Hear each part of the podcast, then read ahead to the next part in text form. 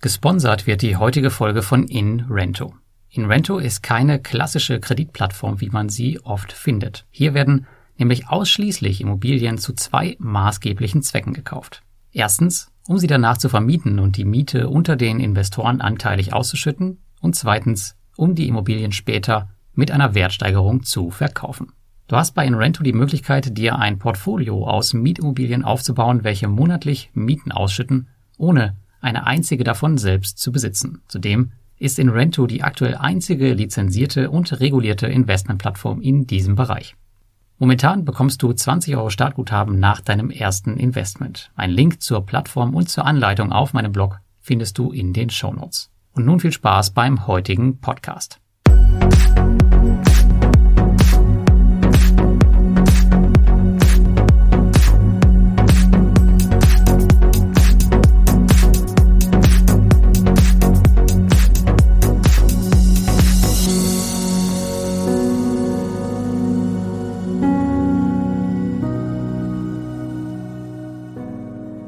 Neue Swapper Auto Invest. Was taugt er eigentlich und behebt er endlich das leidige Verfügbarkeitsproblem, was die P2P-Plattform und deren Anleger seit Jahren begleitet? Das alles und wie ich mit der Plattform weiterverfahren werde, erfährst du im heutigen Beitrag. Viel Spaß!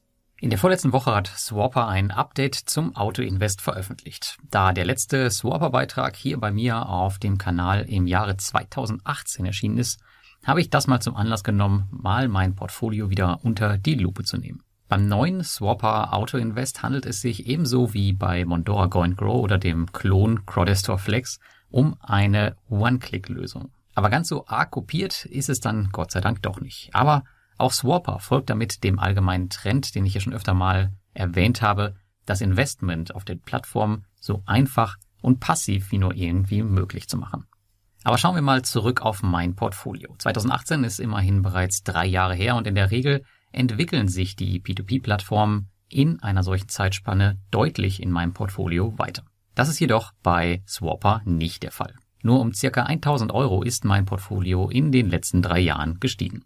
Und das hat mehrere Gründe. Der erste ist, dass andere P2P-Plattformen Swapper einfach den Rang abgelaufen haben und entsprechend in meinem Portfolio bevorzugt wurden. Der zweite Grund ist natürlich die Covid-19-Krise und die Ungewissheit, die wir im Markt hatten. Und da brauche ich jetzt keine Plattform wie Swapper in meinem Portfolio, die ich da aufstocke. Der dritte Punkt ist die Weiterentwicklung. Hier ist mir einfach viel zu wenig passiert, wenn ich mir so die Konkurrenz anschaue und was die so in den letzten Jahren zustande gebracht haben.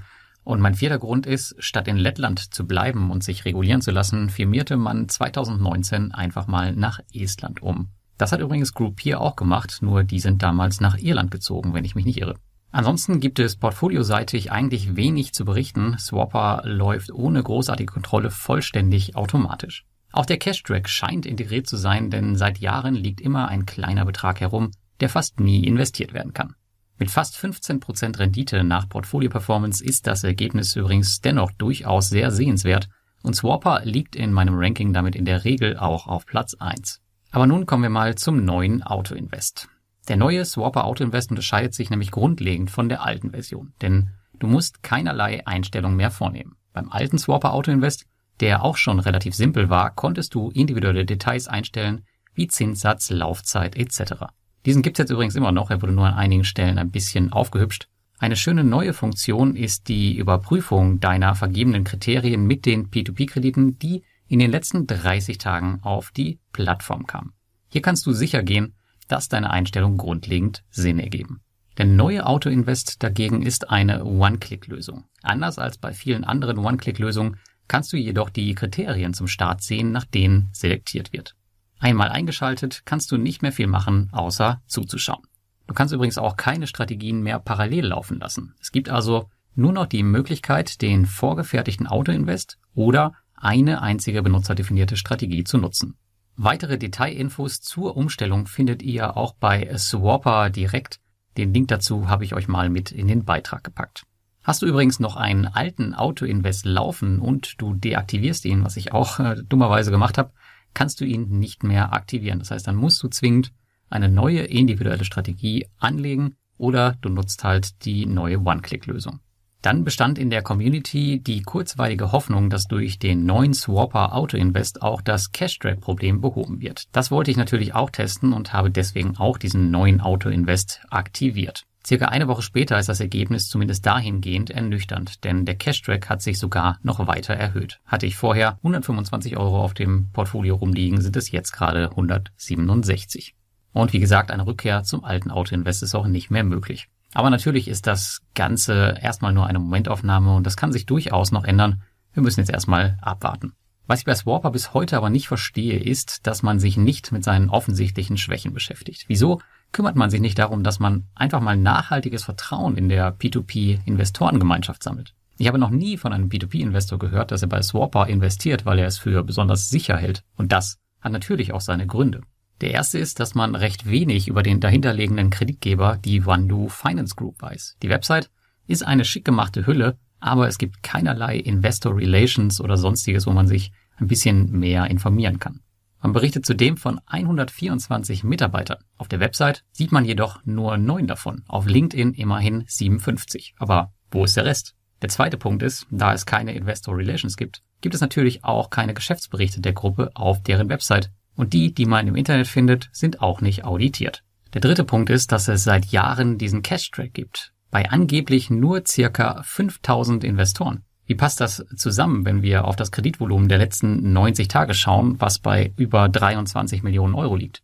Dann haben wir auf Punkt 4 den eben schon angesprochenen Punkt der Regulierung. Warum ist man nach Estland gewechselt, anstatt einfach in Lettland zu bleiben und sich regulieren zu lassen? Und die fünfte Schwäche, an der man hätte arbeiten können, warum stellt man sich immer noch als Marktplatz seit Jahren dar, obwohl man doch streng genommen gar keiner ist, weil man nur ein einziges Kreditunternehmen im Rücken hat.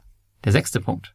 Besitzerin von Swapper ist Marina Tiolinova, der Head of Operations bei Swapper. Wieso steht das nicht einfach ganz klar auf der Website? Warum schreibt man stattdessen, dass sie einfach hart arbeitet und ein toller Teamplayer ist?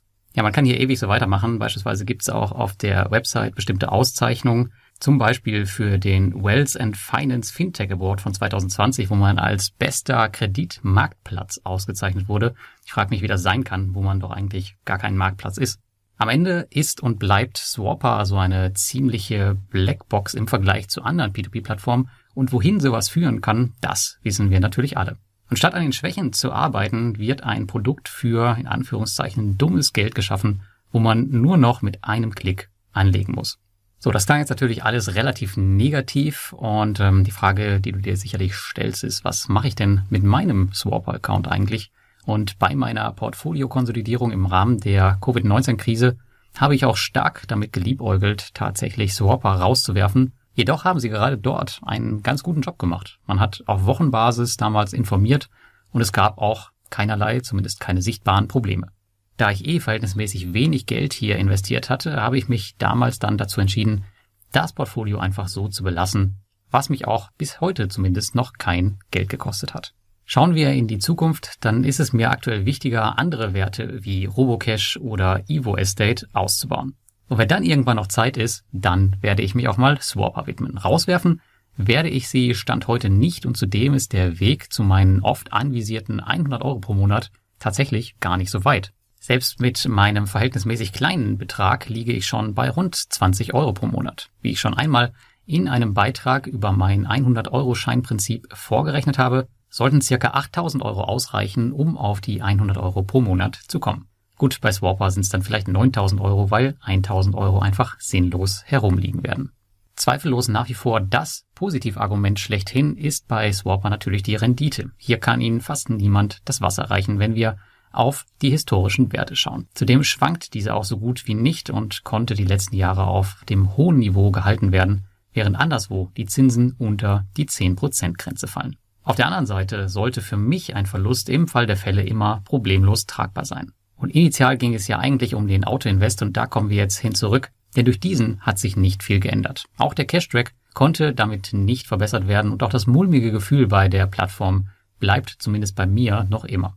Wie erklärt, wieso man nicht an den seit Jahren offensichtlich verbesserungswürdigen Stellen arbeitet, das ist mir nach wie vor schleierhaft. Stattdessen versucht man noch mehr Geld anzuziehen durch eine One-Click-Lösung, was dann am Ende doch eventuell sowieso nicht investiert werden kann. Und, und das muss ich auch ganz klar sagen, machen wir uns hier nichts vor, Schließen sich hier eines Tages die Pforten von Swapper, wird es heißen, viel Spaß beim Zurückholen der Gelder.